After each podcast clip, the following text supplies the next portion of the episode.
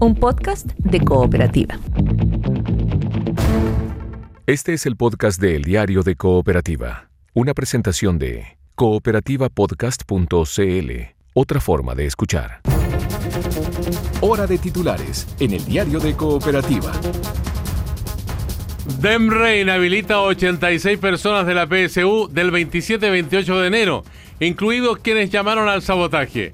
Defensoría de la Niñez va a la justicia para revertir la decisión. Nuevos eh, enfrentamientos anoche en Lo Hermida, ataque a la comisaría de Peñalolén, deja cinco carabineros lesionados, violentos incidentes también en Valparaíso.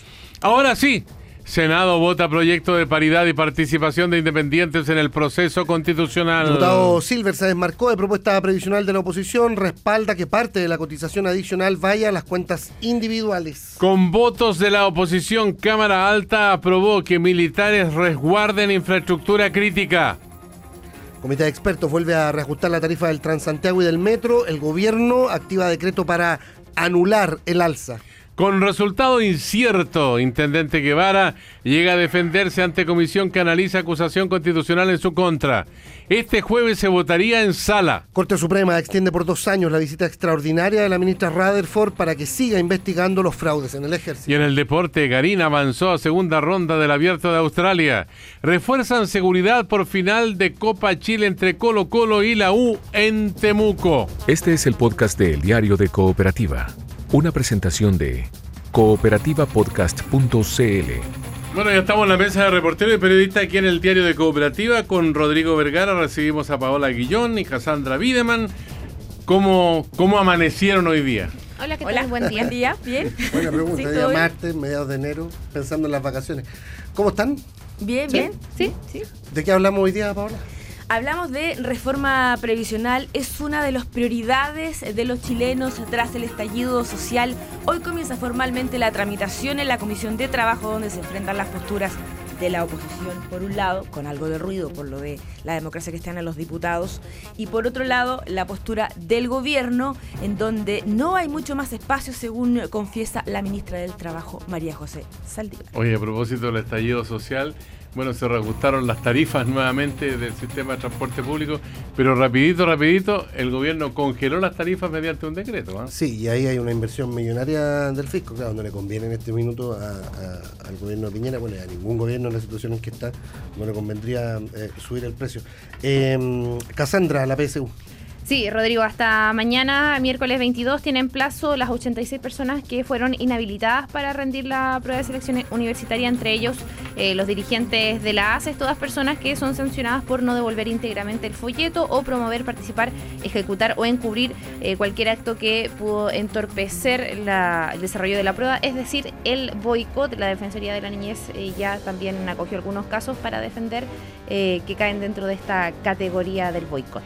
Sí, estamos mirando con atención también a nivel internacional el impeachment contra el presidente Donald Trump de los Estados Unidos, eh, que hoy día precisamente se inicia este juicio. Los legisladores demócratas eh, son los eh, que han impulsado esta acusación por abuso de poder y de obstrucción al Congreso, una situación que también mantiene un grado de tensión no solamente en Estados Unidos, sino de la manera como eso puede repercutir en el plano internacional. Sí, comienza formalmente el juicio político. Vamos a hablar de mm, eh, política acá en Chile con el presidente del Senado, Jaime Quintana, a propósito de pensiones, de la paridad y otras y otras hierbas. Mesa de reporteros del diario de Cooperativa. Sigue jugando Tabilo en eh, Australia, primer gran slam eh, del año. El chileno canadiense, me dijeron que es de origen canadiense, le está mm, haciendo collera galana. El colombiano perdió el primer set, sí, 6-4, pero ahora va 4-3 arriba en el eh, segundo set, a punto de quebrarle el juego a, a.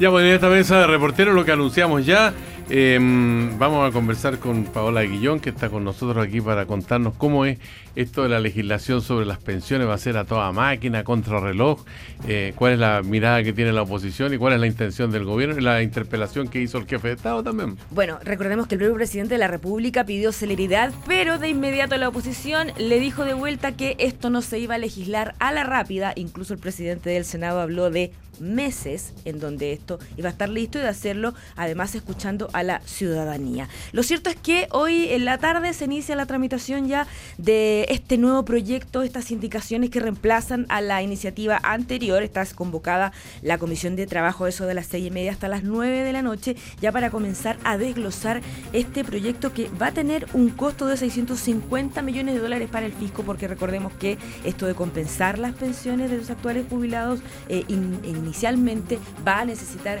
sin duda recursos del Estado. Hay dos posturas acá que mm, tienen algunas diferencias, por ejemplo la oposición insiste, ayer entregaron su documento de manera formal, en que este nuevo 6% adicional de cotizaciones tiene que ir íntegro a un sistema solidario de reparto, mientras que la postura del Ejecutivo señala que la mitad, el 3%, va a las cuentas individuales de las personas y la otra mitad va a este sistema solidario. No hay mucho espacio para seguir eh, negociando, dice la ministra del Trabajo, María José Saldívar, lo dijo tras esta reunión ayer con la oposición, oposición que también va a generar una suerte de ruido la decisión de diputados de la democracia cristiana de no suscribir este acuerdo. Pasemos a escuchar a la ministra del Trabajo y al diputado de la DC e integrante de la Comisión de Trabajo, Gabriel Silver. Es un espacio acotado porque nosotros ya hemos recogido gran parte de las inquietudes tanto de los parlamentarios de Chile Vamos como de la oposición y por lo tanto los espacios sobre los cuales nosotros construimos la indicación son espacios que recogen en gran medida lo que la oposición y lo que los parlamentarios de Chile Vamos nos habían solicitado. La gran mayoría de la oposición, nosotros respetamos su libertad, quieren que el 6% vaya en su totalidad a reparto, sin decir cuánto vamos a pagar, cómo se va a reconocer los años de trabajo o cómo vamos a privilegiar el mérito y el esfuerzo personal. Bueno, Paula, ¿y aquí cómo va a trabajar, por ejemplo, la oposición y el gobierno en paralelo? Me imagino que también les interesa, eh, con organizaciones como No Más AFP, que también han sido parte del estallido social o de las manifestaciones, porque dicen que no les gusta ni una ni otra propuesta porque en el fondo no se toca el modelo existente de las AFP. Bueno, de hecho la propuesta de la oposición también plantea eh, un royalty de un 30% de las utilidades que en el fondo compense las pensiones más bajas. Lo cierto es que la semana pasada la oposición ya estaba conversando con No Más AFP, con la Mesa de Unidad Social, y ellos también tienen un diálogo en paralelo con ellos y lo que han transmitido es que también hay una suerte de, postura eh, distinta, un poco más flexible por parte de No Más AFP para intentar llegar a algo transitorio. Claro, y que en el fondo no sea la posición del gobierno la que se acepte, sino que sea algo intermedio por último que pueda imponer la oposición. Exactamente. Ahora, el voto de Gabriel Silver es clave porque él es el representante en la Comisión del Trabajo y ahí el oficialismo lograría mayoría. Esto ya había pasado la vez anterior. Y no habla solo por él, él dice que no suscribimos el acuerdo, por tanto hace extensiva esta duda o este, eh, este, este, desmarque al resto de la banca democrática cristiana. En la lógica en que, eh, lo hemos conversado aquí varias veces, en que la gente espera que se vea reflejado en su jubilación su esfuerzo personal durante su vida laboral. O sea, ese es el eh, argumento. De eh, eh, en la cotización, en la lógica de la cotización individual y no necesariamente que todo eso que va a poner tu empleador se vaya a eh, un sistema solidario eh, de reparto al resto de las personas. Bueno, de hecho, eh, esto generó confusión ayer en la reunión porque la senadora Carolina Goch del ADC estaba presente, fue parte de los que entregaron este documento formalmente al gobierno.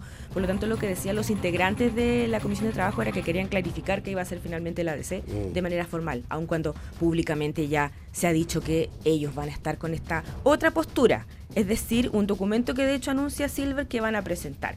Ayer estábamos a lo mejor, revisando... A lo mejor se pueden correr los porcentajes, pero, pero ellos quieren que parte de ese 6 vaya a la cotización individual sí o sí. Exactamente. Les quería contar de, algo que vimos ayer en las indicaciones, de esto de, de, cuando uno tenga una rentabilidad negativa, se devuelve parte de la comisión. No es ni el 50 ni el 60, es hasta un 20% y no es en todos los fondos, es desde el fondo B hasta el último. Pero igual le duele a la administradora de fondos de pensiones esa iniciativa. Sí, sí, le duele de todas maneras, pero em, no es lo que en algún minuto se pudo haber pensado que era. Es decir, el fondo B, C, D y E hasta un 20% y tampoco es en el año siguiente, sino es en el año subsiguiente de que esto esté en régimen. Y una, perdón, una vez promulgada la ley.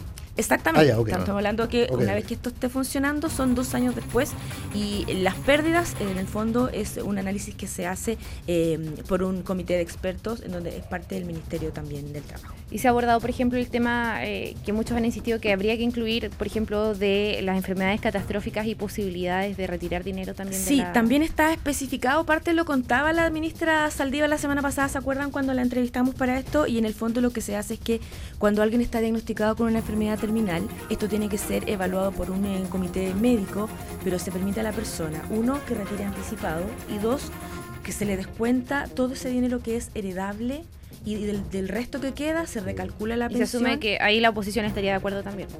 En este Sí. tema, al menos en específico, no se ha dicho nada en particular, pero asumimos que sí. O sea, sería contradictorio si, Eh, claro. si dicen otra cosa. Ahora, eh, eh, en el caso de los casos que estaban en el TC, por ejemplo, hasta hace poco, eh, había uno que tenía que ver con el pago de un crédito hipotecario, por ejemplo, y eso no entraría No, en no, este no. proyecto. No, en ningún Esto caso. tiene que ver solo con las enfermedades más graves Y o tiene que ver con algo lógico, que, la, que en el fondo aquí lo que, lo que se está viendo es que la persona no va a alcanzar a completar ni 80 ni 90 Claro. años. Por lo tanto, ahí lo que va a, a ocurrir es que se demuestra est- estos diagnósticos, se recalcula la pensión, se retira todo lo que tenga que ver con, con los temas heredables y a la persona se le permite, de hecho, retirar. Retirar esos fondos. Ahora, se mantiene todo el, el sistema, por ejemplo, la posibilidad de que uno pueda recibir la jubilación por la AFP y al mismo tiempo eh, un seguro como parte, digamos, de sus fondos de, de pensiones. Sí, claro. O sea, todo, todo lo que se quiera contratar extra eh, está permitido eh, en, en el, en el actual proyecto. Y incluye esto que se prometió de mayor participación de los afiliados en la administración. Es que sabes que es bastante interesante lo que se plantea acá. No queda muy claro cómo va a ser esto del- de, de cómo se va a elegir este comité, Como, como un comité de pero hay un creo. comité de afiliados que, va- que tiene una suerte de, de- de resguardo ciudadano de cómo opera la FP. Por ejemplo, los niveles de información, de cómo atiende los reclamos de esos ciudadanos. De hecho, tiene una dieta eh, por cada vez que ellos asisten a un directorio y tienen la obligación de que toda esa información es privada. Pero aún así eh, existe un mayor control por parte de la ciudadanía y los afiliados de sus respectivas AFP. Hay que ver quiénes llegan ahí. sí. Exacto, porque se supone que hay una votación. Y una votación electrónica y uno se pregunta, pero ¿cómo se va a elegir esta gente? ¿Que acaso va a haber alguna campaña? ¿Que no va a- Finalmente van a ser nuestros representantes en el directorio de ese administradores. Exactamente. Ahora sería en las administradoras de pensiones un representante de los afiliados. En- no, en el directorio, pero en En el paralelo el comité de Hay un afiliados. comité de afiliados, Sergio, que es como nuestra voz que fiscaliza tu AFP. ¿Desde qué punto de vista? Si tú tienes un problema, ellos tienen que ver si la AFP te está respondiendo, si te está informando de lo que realmente tú O el necesitas. servicio al cliente, que a Es veces un control es clave. ciudadano, sí. Es una suerte de control ciudadano porque la superintendencia de todas maneras va a seguir operando, pero ya en un nivel más macro. Hay que ver ahí también si es que pueden incidir o no en la decisión, que es muy importante, de dónde invertir la plata. Pues no necesariamente todos los que lleguen ahí van a ser expertos en eso. No, por supuesto. Uno entiende que, que puede ser así. Ahora, hay otro punto que me parece que es interesante también aclarar con respecto al, al fondo que va a manejar el Estado de, de ese eh, porcentaje adicional que ahora se va a aportar por parte de los patrones a ese fondo de pensiones. Eh, ¿Eso va a tener un costo para el afiliado? Para el afiliado, eh, se supone que no. Eso es parte que lo asume el Estado, Claro, 100%. es no. una inyección Es de recursos. inyección y de Es- hecho es harta plata. ¿eh? presume endeudamiento también. En, en 12 años son 1.800 millones de dólares. Exactamente, y por lo tanto también acá hay un, como un periodo de gracia de cinco años, pero después esa plata tiene que ser reintegrada al Estado, porque el costo claramente en régimen son 1.800 millones de, do- de dólares. Ya, y en paralelo funciona el ente estatal famoso que va a administrar el 6%. Exactamente. El paralelo además, eh, este 6% es administrado por un ente estatal. eh, que tiene mm, ciertas, regl- ciertas reglamentaciones de respecto de la transparencia y respecto de en qué se invierten estos fondos. Ahora una complicación técnica bien de estudio a fondo, ¿ah? porque no es cuestión de determinarlo así solamente con el proyecto de ley que se va a transformar en ley, pero después viene toda una reglamentación. No, claro, hay que implementarlo. ¿no? No, si es altamente técnica el proyecto y, y claro, hay una serie de cosas que no se entienden, o sea, se, eh, porque se reemplazan numerales por numerales, entonces tampoco queda tan claro al leer el proyecto de qué es lo que se trata. Y, eh, lo que le preguntábamos el otro día a la gerente general de la AFP, lo de la rentabilidad, va a ser una competencia a la larga. Es que sin duda eso también es parte de, de- de Porque que si el, el, sistema el funcione ente, mejor. el ente renta claro. más con tu plata, o sea, te- o te hace ganar más con tu plata, con tu 3% o 4%, no sé el que sea, versus el 10% de la AFP, se va a generar un problema. hay temor de que suban los precios por lo mismo. Bien, pues eh, vamos a conversar también de esta materia con el senador Jaime Quintana, presidente de la Cámara Alta, dentro de un instante aquí en la mesa de reporteros y periodistas del Diario de Cooperativa. Este es el podcast de El Diario de Cooperativa, una presentación de cooperativapodcast.cl. Mesa de reporteros, seguimos hablando de política, ya estamos en línea con el presidente del Senado, el eh, senador PPD Jaime Quintana. Eh, ¿Cómo está, senador? Buen día. Buen día, eh, Rodrigo. Gracias por recibir la llamada, senador. Sergio, ¿qué tal? Bueno, eh, ¿cómo está la altura de miras que reclama el presidente de la República del Parlamento, el senador Quintana? Mira, yo no sé si, si será altura de mira, no, pero hemos por lo menos intentado. Tanto así que hay muchos eh, eh, analistas, no sé, a esta altura que incluso llegan a hablar de que ha habido una, una mutación de facto de un sistema presidencial, un sistema al menos semi eh, parlamentario, digamos. O sea, ha habido un rol del Parlamento, sin lugar a dudas. Eh, los temas importantes han estado radicados ahí, nueva constitución, lo que hicimos en pensiones, por ejemplo, que eh, la discusión ha estado centrada también en el Parlamento, porque además corresponde, son temas legislativos. Esto toma tiempo, por supuesto, no son cosas que, surjan de la noche a la mañana. Eh, en fin, yo creo que nadie puede decir que, el Parlamento está en esta última 90 días eh, no ha intentado por lo menos estar eh, a la altura de, los desafíos que tiene el país. Ahora, respecto puntualmente del proyecto de pensiones, la, la eh, el Chile Vamos, digamos, el oficialismo, apuesta por buscar algunos votos de la oposición. y ahí está, por ejemplo, lo que ha ocurrido con la democracia cristiana, senador, en el desmarque que ha tenido la bancada de, diputados. ¿Cómo lo ve?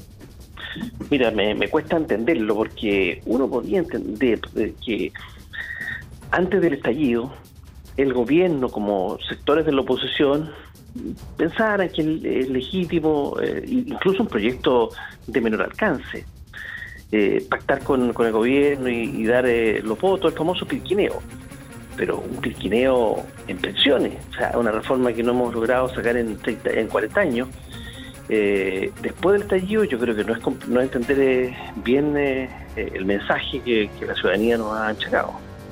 Senador, usted ayer, después de la reunión con la ministra Saldívar, habló de incluso un par de meses de tramitación. ¿Efectivamente el Senado se va a tomar más calma en el tema pensiones? Se lo pregunto porque es una de las urgencias de la ciudadanía también. Sin lugar a dudas, así lo ha manifestado la ciudadanía en la, encuesta C, incluso me atrás en lo que lo que fue la, consulta de los alcaldes. Esta es claramente la, primera prioridad de los chilenos y va a ser la principal reforma social.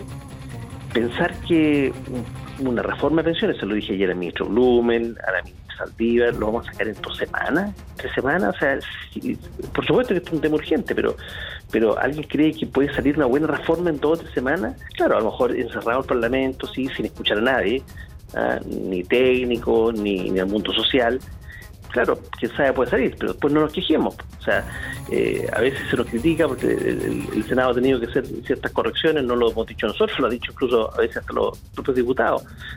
tenemos que ser todos muy cuidadosos de cómo se analiza, se discute, se revisa un, proyecto de estas características. O sea, si yo tuviera que compararlo con algo, Paola, no sé, se me ocurre la reforma educacional, tú la seguiste bien de cerca, cuatro años tomó reforma educacional de Bachelet, siete proyectos, todas las reformas fueron cuatro años. No sé, estamos pensando ni siquiera cuatro meses. Yo le he dicho al gobierno, mira, antes del plebiscito, antes plebiscito debiéramos tener nosotros una muy buena reforma, porque lo importante además eh, es que aquí no, no se enamore cada uno sus ideas, sino que busquemos efectivamente lo mejor para, para Chile. Además, los chilenos han señalado que esto quiere ser sin más AFP. Y, y, a propósito, sí, pero las AFP ahí están y la reforma del gobierno no las toca. no las eh, toca. Pero, pero a propósito de eso, eh, y respecto de lo de la AFP que yo le preguntaba yendo al fondo, lo que sostiene Gabriel Silver es el apela al sentido común de que las personas que esperan ver a la larga reflejado su esfuerzo personal en sus jubilaciones. Y por eso es que eh, finalmente el gobierno también divide el 6% adicional. Es decir, eh, la DC está en esa línea, eh, ¿por qué usted no? O sea, yo creo que hay que ser muy cuidadoso con mirar la encuesta en todos los temas. Hay temas coyunturales, tácticos, en fin, que uno puede hacerlo, pero como un insumo más. Pero, claro, si tú le preguntas a los chilenos, le dice, ¿usted prefiere que toda la plata vaya a su a, su cuenta, cualquiera diría lo mismo, pero también uno debe ser responsable y decir no hay ninguna posibilidad de mejorar pensiones hoy día en el corto plazo y al mismo tiempo ofrecerle sustentabilidad al sistema para los 3 millones nuevos de pensionados que van a tener en el próximo 20 años sin un componente que se llama la solidaridad. O sea, sin solidaridad no hay ninguna posibilidad, solidaridad intra e intergeneracional. Y eso se pretende hacer ya no con el 10%, porque el 10% ya, bueno, está en lo que es, digamos, ¿ah? la capitalización individual. Eh, no es que eso no se toque, hay una intervención también eh, significativa de lo que es la industria, una mayor regulación de la industria, un límite a las utilidades, por lo menos en la propuesta nuestra, ah. incluso en un momento un tránsito desde el nuevo ente público hasta a, lo que lo que un tránsito por supuesto regulado cuando el ente público esté en funcionamiento, consolidado, porque también hay que ser eh, eh, cuidadoso en esto, aquí tiene que haber una buena inversión de, los fondos, tanto el 6% como el 10%. Sí, Señor Quintana, eh, ¿hasta qué punto es posible desagregar esta iniciativa y que se dicte una ley corta en relación con eh, las personas que requieren con más urgencia un mejoramiento de las pensiones que los que están por jubilar o los que ya están jubilados? Que yo te insisto, Sergio, no estamos pensando en en, postergar esto para mitad de año, ¿no? Esto, es urgente. Si lo que pasa, el único punto aquí es que esto toma algún tiempo de análisis. Son, son muchos temas. O sea, eh, hay que crear una pensión eh, garantizada universal, por ejemplo, que parta desde la línea de la pobreza y de ahí vaya subiendo en adelante eh, está toda la regulación de la industria, está todo el 6%, que además en nuestra propuesta tiene dos fondos. La ministra probablemente no lo había entendido, ayer eso lo explicamos bien. Tiene un componente reparto que, te insisto, es fundamental para mejorar pensiones hoy día. El gobierno en su propuesta no habla del concepto de reparto, no, está en su léxico. Y tiene eh, todo lo que es el, el, componente colectivo o el fondo colectivo que es el que va a permitir eh, ir mejorando las pensiones en el tiempo, considerando también el historial eh, de cotizaciones de cada, de, cada persona, de cada trabajador. Senador Quintana, quería preguntarle, eh, por el receso legislativo, ¿el Senado ya tomó la decisión de descansar en febrero, eh, a excepción de que eventualmente tenga que ver la acusación constitucional contra el intendente Guevara? Mire, yo creo, ahorita siendo bien justo, no es, un, no es, no es descansar en febrero, porque lo que muchas veces cuesta explicar es que el Parlamento, aparte de una función política, la función legislativa tiene una función territorial. O sea, hay, hay tradicionalmente un receso en, febrero porque además los trabajadores del Congreso se toman eh, vacaciones, pero pero en general la gente sabe los territorios que, los parlamentarios siguen trabajando, eh, aniversarios de comuna, hay muchos compromisos también en febrero, por supuesto también hay legítimo descanso de quienes así lo, lo programen, digamos, durante, durante febrero. Entonces, eh, es un receso legislativo, mm, pero no es más que eso.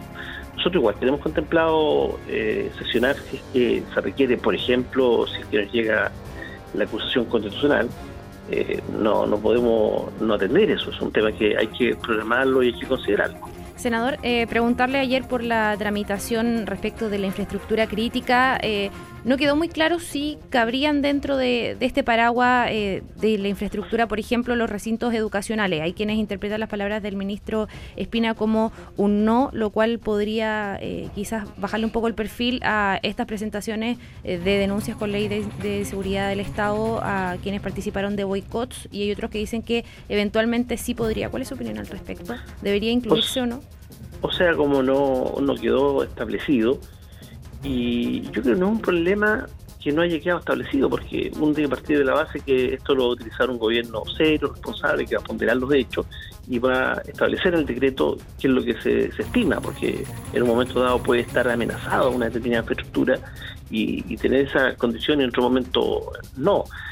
Eh, creo que el senador Buenchumilla lo explicaba muy bien. Eh, aquí el gobierno, justamente en esa facultad de ponderar lo hecho, va a tener que elegir o va por el camino del estado de emergencia, que es el que tuvimos nosotros durante 10 eh, días, 11 días, ¿no es cierto?, eh, el año pasado, o bien eh, toma este camino que es mucho más acotado, que incluso en determinados territorios, en cierta infraestructura, que, recibe esa, esa característica. Nosotros creemos que este es un proyecto que, que fue bien estudiado en la Comisión de Constitución eh, y, esperamos que cualquier gobierno, ojalá no lo aplique, pero si tiene que hacerlo, que lo haga eh, muy acotado como establece la norma, que fue una reforma constitucional. Recordemos que esto había sido primero un proyecto de ley presentado por el gobierno, se le dijo que esto había que reingresarlo y, se mejoró significativamente, como, todos han reconocido. Respecto de la paridad, senador, hoy día hay un día eh, muy importante porque la sala vota el, el, proyecto de reforma constitucional.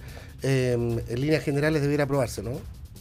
en líneas generales hoy yo creo que sí, creo que van a estar los votos transversalmente. Otra cosa es lo que ha ocurrido en particular, para lo cual no va a haber mucho tiempo. Nosotros ayer establecimos ya un acuerdo con los comités, se le comunicó a la sala. Eh, esta sesión va a ser de 11 a 14 horas y el plazo de indicaciones va, a cerrarse a las 15 horas, porque, bueno, y ahí, ahí vendrá después la, discusión en particular, no sé si será mañana, eh, veremos también cuál es el avance de las Comisiones Unidas de Constitución y... ¿Qué le, parece, ¿qué le parece a usted la posibilidad de la lista cerrada? Mira, yo no, no me cierro del todo. Este es un tema bien específico, bien técnico, de distintas modelaciones que se han hecho. Lo importante es que el resultado. ¿ah? Si el resultado es que nos aproximemos, claro, nunca va a ser una variedad eh, aritmética eh, exacta, pero entender de que aquí no estamos bajo el sistema de cuotas, que tiene que haber un, en la salida, en el resultado, una constitución redactada eh, de manera paritaria. Senador, ¿y la posibilidad de postergar la elección de gobernadores regionales? Mira, acabo de leer el argumento que dan los alcaldes. Yo creo que es, bien difícil, la verdad. Porque, ahora, eh, es, bien difícil, porque también, de alguna manera, los territorios, las regiones tienen una expectativa de, iniciar un proceso de descentralización. Ahora, sí hay un tema que, que, los alcaldes plantean, ¿no es cierto?, de que el proceso constituyente es algo nuevo, eso no estaba cuando se legisló. Claro, ahí se va a definir si realmente este país quiere ser un ejercer su o llevar adelante su descentralización más para de las regiones o hacerla, no sé, pues Chile podría terminar siendo un país municipalista, por ejemplo, como España, luego de la nueva constitución, eso lo sabremos ahí. De ahí hay un tema, por lo menos el tema hay que mirarlo, sin postergar eh, este traspaso de, decisión a las regiones. Claro, que hay un problema también de atribuciones ahí, porque muchos dicen que finalmente va a ser una autoridad decorativa, o que podría terminar siéndolo. O sea, hoy día efectivamente, si nosotros eh, eh, al margen del, tema constitucional, que, es un tema digno de análisis, si nosotros no llevamos adelante el traspaso de competencia, efectivamente esto sería una autoridad decorativa. Y eso, es un riesgo, y eso también tenemos que hacernos responsables. Por eso es importante que el gobierno envíe el proyecto. Para terminar, senador Jaime Quintana, en el área chica, ¿quién lo va a suceder en la presidencia? ¿Un senador o una senadora? Mira, es una decisión que, habrá que tomar en, las próximas horas, probablemente. ¿Pero usted qué opina? Porque usted es parte de la decisión yo soy parte de la decisión. No hemos tenido nosotros una, una reunión como acá desde que desde que surgió esta, esta opción, digamos, de, una eventual eh, postulación de una, de una senadora. Y tengo la mejor eh, opinión de, ambos. Creo que Felipe Arboa tenido un rol muy destacado como presidente de la Comisión de Constitución y también eh, Adriana Muñoz ha tenido un rol bien importante presidiendo la Comisión de Género. Justamente son las comisiones que están hoy día viendo proyecto paridad. Mm. Me cuesta elegir entre, entre uno y otro, digamos. Eh, ambos están preparados para, esta función y bueno, será una decisión que tendrá que tomar la bancada y por supuesto el resto del Senado en marzo. Jaime Quintana, gracias. ¿eh?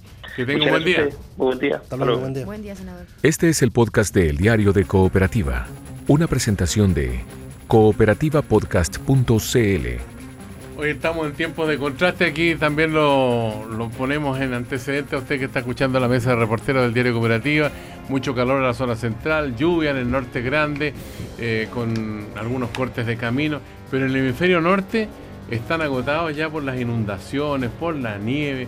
Hay desastres que son bien eh, importantes. En España, por ejemplo, se reporta esta mañana en Barcelona inundaciones eh, que forman parte también de de este calentamiento global, dicen los que saben de esta materia. Vamos con la, con la PSU, está Cassandra Wiedemann en la mesa de reportero hoy día por la decisión del DEMRE de, eh, en la práctica, dejar fuera el proceso de admisión a más de 80 personas, Cassandra. Sí, eh, Rodrigo, eh, son dos las causales específicas que están en el reglamento que se supone se acepta de normas aspectos importantes del proceso 2020 y también que tienen que ver con los cumplimientos del postulante, algo a lo que se adscribe al momento mismo de inscribirse, inscripciones que terminaron en septiembre del año pasado. No devolver íntegramente, íntegramente los folletos de la prueba de las hojas de, respuestas, promover, participar, ejecutar o encubrir acto alguno que entorpezca e impida también el desarrollo del proceso de admisión de en cualquiera de sus etapas. Son estas, en estas dos causales que están estas 86 personas que están inhabilitadas para seguir adelante, es decir, no pueden eh, seguir rendiendo las, las pruebas pendientes eh, por su participación, sobre todo en lo que fue el boicot los días 6 y 7 de enero. Entre estas personas estarían los voceros de la ACES y digo estarían porque la información oficial no es del DEMRE, la la ratifican los mismos voceros de la ACES, Ayelen Salgado y también Víctor eh, Chanfro. Hay que decir, de todas maneras, este era un costo a pagar que ellos tenían asumido. De hecho, claro, no pueden volver a rendir la PSU, pero ellos eh, no asistieron tampoco a rendir los días en que estaban anotados y ya estaban también llamando a movilizaciones para eh, la próxima semana cuando se vuelva a rendir. De todas maneras, eso sí, pasar el dato para las personas que están en estas causales. Eh, ayuda.demre.cl es una especie de correo interno de formulario que se llena y en el asunto tienen que colocar apelación. Es un proceso complejo. Ah, se, puede, se puede apelar. Se puede apelar hasta mañana miércoles. 22 de enero, eh, y, pero todo vía web. De todas formas, eh, al margen de la implicancia política eh, respecto de los voceros de la ACE, es un proceso complejo porque aquí no, no hay un debido proceso, no hay una investigación. Basta que te reconozca un jefe de local o la persona que estaba a cargo de tu sala con nombre y apellido y listo, quedaste en la, en la causal que te corresponda. No es la palabra de uno contra otro, no es, no es muy fácil salir de esa situación. Mira, yo tengo una hermana que fue examinadora eh, y pasó en su colegio que de pronto iban, no sé, 20 minutos de la prueba, que partió tarde porque había algunos incidentes en la entrada, porque se puso carabinero el segundo día para revisar o para tener mayor resguardo.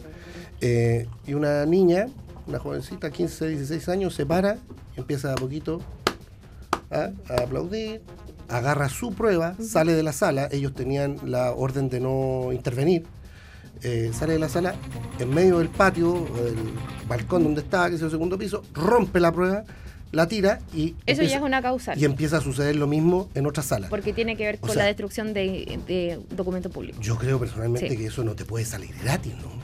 Si más encima después tiráis las mesas para afuera, generáis eh, incomodáis y, finalmente entorpece con un hecho de violencia como ese eh, el normal eh, funcionamiento de la prueba al resto de los que querían darla. Esa niña en ese colegio la tienen totalmente identificada y es probable que esté en esta lista.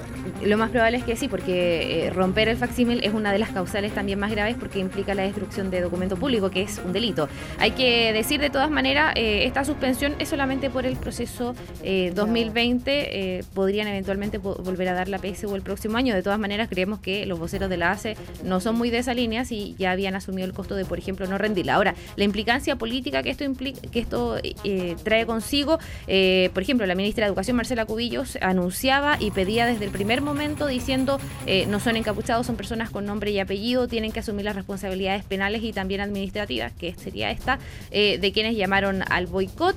de todas formas, para varios desde el mundo político es una mala señal, al menos que se haya incluido a los voceros, dicen ellos, porque se les vio protestando, pero no necesariamente rompiendo facsímiles y aseguran que eso podría. Dime. Ellos llamaron al boicot, de verdad, pero en algún momento. Em, También estuvieron en el frontis, por ejemplo, del, eh, Colegio República de Siria con un lienzo, impidieron la entrada. Eh, impidiendo que se realizara. Ah, ya, ok. Sí. Eh, depende del lado que se vea. Desde la UDI dicen, bueno, este es la e, e, es el costo que ellos mismos estaban asumiendo al ser dirigente y también participar de las manifestaciones. Otros dicen, esto puede complicar aún más el escenario. Pasemos a escuchar lo que dijo el presidente del Colegio de Profesores, Mario Aguilar no hay un debido proceso. Se establece una sanción que es muy dura, que es muy atentatoria contra un derecho fundamental como es el derecho a la educación, y se hace a partir de, cuestiones muy genéricas o, no suficientemente comprobadas. El peor de los caminos que está tomando el DEMRE. El DEMRE en el fondo se ha dejado manipular por la ministra y por el gobierno, eh, mostrar mano dura, que, pero que el Consejo Rector y el DEMRE particularmente estén entrando también en esa línea a mí me parece muy, muy lamentable. Ahora, todo este proceso es bien complejo porque hace rato ya se venía planteando la modificación de la barrera de acceso a la educación superior y es una cuestión que ya estaba acordada. Sí. De tal manera que eh, el hecho que se presentara esta situación de protesta y de reclamo eh, no tenía la justificación adecuada. Para los rectores no tenía justificación porque eh, invitaron en su momento el año pasado a distintos dirigentes estudiantiles a las reuniones del Consejo de Rectores a escuchar las propuestas que hizo un panel de expertas. Eh, la ACE, por ejemplo, no asistió. Asistieron, de hecho, solamente los representantes universitarios, secundarios no mm. asistieron a estas reuniones y de todas maneras hay que decir que todo esto de las sanciones, en específico identificar también a los voceros de la ACE, podría traer alguna complicación en el sentido de que ellos van a hacer una declaración durante esta mañana y lo más probable es que insistan en un nuevo llamado a boicot para el próximo lunes y martes, que son las segundas fechas Eso que te quería se van a rendir. Porque una cosa es que uno restringe el perímetro de ingreso, por ejemplo, con carabineros, dos cuadras más allá y que no permita el ingreso de apoderados. Pero si el estudiante que va con su tarjeta está habilitado, quiere hacer una manifestación, Lo va a hacer. Lo va a hacer de todas maneras. El ejemplo que yo te daba, pues, estaban dentro de la sala. Exactamente. O sea, y, y muchos de los estudiantes efectivamente partieron las manifestaciones dentro de la sala porque eran parte de los que daba la PSU. ¿Qué van a hacer los rectores para garantizar que esta segunda vez sí se va a poder dar la PSU?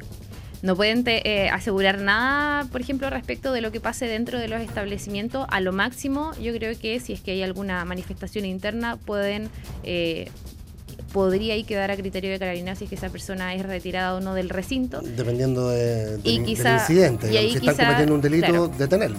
Y eh, el tema, yo creo que se van a aplicar lo- los mismos, los mismos planes de la primera vez, en que primero se va a intentar que la prueba parta más tarde, después quizás, bueno, cancelar la de la mañana, pero sigamos rindiendo después la de la tarde y así sucesivamente. No debería haber eh, manifestaciones tan masivas porque tampoco, por ejemplo, la PSU se va a rendir ahora solamente en 37 ciudades. Eh, tampoco, y son hasta 11, eh, 111 mil personas, prácticamente un, un tercio de todos los inscritos para eh, la prueba de admisión. ¿Y se sabe dónde? Eh, se van a dar a conocer los, lo- las ciudades, sí se saben. No, no, los locales, digo. Se van a dar a conocer este día sábado. No va a haber reconocimiento previo de salas. Ah, Solamente la persona va a tener acceso eh, a su local eh, mediante El su día de la rendición. Sí, el, sábado 25 cada persona va a poder eh, entrar a su portal individual y conocer su local específico. de ¿Dónde te toca? Oye, eh, a propósito de la suspensión de los estudiantes que participaron o convocaron a esta, a esta protesta, boicot a la PSU, hay un jurista que me hace una observación aquí que es bien importante, en el sentido de que esta sanción es muy discutible porque es un derecho constitucional que no puede conculcarse por vía administrativa. Y habla también del derecho de propiedad, es decir, el hecho de haber pagado por la PSU. Claro, todas las PSU están pagadas, incluso las públicas, aunque las pague el DEMRE, eh, perdón, aunque las pague la JUNAEP en vez de, de uno, de todas maneras se supone que, claro, el derecho a la propiedad es el que vale porque eh, es de tu propiedad, tú adquiriste, por así decirlo, por contrato ese derecho a acceder a esa prueba. De hecho, el tema de la PSU de historia sigue rondando, eh, hoy algunos parlamentarios van a pedir que se rinda y algunos rectores habían hablado de la posibilidad de un sistema de admisión especial tomando en cuenta esos contenidos, hoy debiesen verlo también en la reunión que tiene el CRUS. Sí, Lo, comentábamos aquí, es muy probable que las universidades tengan que tomar alguna prueba o algo así, ¿no? Si los cabros se prepararon para historia, los que quieren ingresar a algunas carreras y que después te eh, elijan con el mejor puntaje en matemáticas, eso no tiene mucho que ver. ¿no? Claro, con derecho y, además- con, con ciencias sociales, Claro, que pero- son una serie de carreras además- que están involucradas ahí. Además que esos puntajes seguramente son bajos, porque si Sí, ellos se preparaban en otro ámbito, no, Porque es lógico que uno se prepara en el ámbito que le interesa y, y tu desempeño en historia no va a ser el mismo que en matemáticas, por ejemplo. Además, eso tuvo un costo para el bolsillo, porque hay instituciones que preparan precisamente para las pruebas y valen un millón o dos millones de pesos al año. Eso sí, alarga sí o sí el proceso, de todas maneras. eso sería, claro. Sí. Sí. Bien, bien- bien difícil. Paola, Cassandra, gracias por venir eh, hoy día. Serán Buen día. temas eh, tanto las pensiones como la PSU durante esta jornada. Muchas gracias. Buen que día. tengan un buen día, será hasta Igual. la vista. Resumen de noticias en el diario de Cooperativa. Comienza tramitación de la reforma previsional. El diputado Silver se desmarcó de la propuesta de la oposición. Respaldó que parte de la cotización adicional vaya a las cuentas individuales. Le respondió el presidente del Senado, Jaime Quintana. Me cuesta entenderlo porque uno podría entender de que antes del estallido el gobierno, sectores de la oposición, pensaran que es legítimo pactar con el gobierno y, y dar los votos, el famoso pirquineo, pero un pirquineo en pensiones, o sea, una reforma que no hemos logrado sacar en 40 años. Después del estallido yo creo que no entender bien el mensaje que la ciudadanía nos ha achacado. Pensar que una reforma de pensiones lo vamos a sacar en dos semanas, tres semanas, o sea, por supuesto que es un tema urgente, pero ¿alguien cree que puede salir una buena reforma en dos o tres semanas? Ahora sí, ah, el Senado vota proyecto de paridad y participación de independientes en el proceso constitucional esta mañana en Valparaíso. La Cámara Alta aprobó anoche que militares resguarden infraestructura crítica. La infraestructura crítica, cuando puedan ser gravemente afectadas, puedan las Fuerzas Armadas cuidarlas y resguardarlas sin tener facultades de orden público. Una de las cosas que tenemos que cuidar nosotros en nuestro país es que vamos a tener un año de muchas elecciones, probablemente mucha polarización. Ojalá esté vigente en marzo, por supuesto. Creo que es un hecho muy grave y que estamos jugando ahora sí a alta escala con el proceso democrático. Yo pienso que estamos jugando con fuego y ya nos quemamos una de ellas. DEMRE inhabilita 86 personas de la PSU del 27-28 de enero, incluidos quienes llamaron al sabotaje. Defensoría de la Niñez va a la justicia para revertir la decisión. Reaccionó el presidente del Colegio de Profesores, Mario Aguilar. El peor de los caminos que está tomando el DEMRE. El DEMRE, en el fondo, se ha dejado manipular por la ministra y por el gobierno, mostrar mano dura, pero que el Consejo Rector y el DEMRE particularmente estén entrando también en esa línea, a mí me parece muy, muy lamentable. Nuevo ataque a sus comisarías de la en Peñalolena y cinco carabineros lesionados. Un grupo indeterminado de manifestantes concurren en la subcomisaría Peñalolén, comienzan a lanzar objetos contundentes, botellas, fuegos artificiales para posteriormente, alrededor de las 2 de la mañana, comienzan a atacar la comisaría con armamento de fuego, de los cuales resultan cinco carabineros lesionados, los cuales fueron trasladados al hospital de carabineros, los cuales se mantienen estables y sin riesgo vital. Y en el deporte refuerzan seguridad por final de Copa Chile entre Colo Colo y la U en Temuco. Garín avanzó a segunda ronda del Abierto de Australia. Es un jugador que tiene finales de Grand Slam con un gran saque. La verdad que hoy mis sensaciones fueron buenas. Prefiero enfocarme más en descansar, recuperarme y ya mañana, previo al partido, ya mentalizarme, pero sin duda un rival súper difícil. Aquí termina el podcast de El Diario de Cooperativa. Lo escuchas en vivo de lunes a viernes desde las 6 de la mañana y todos los días en cooperativapodcast.cl.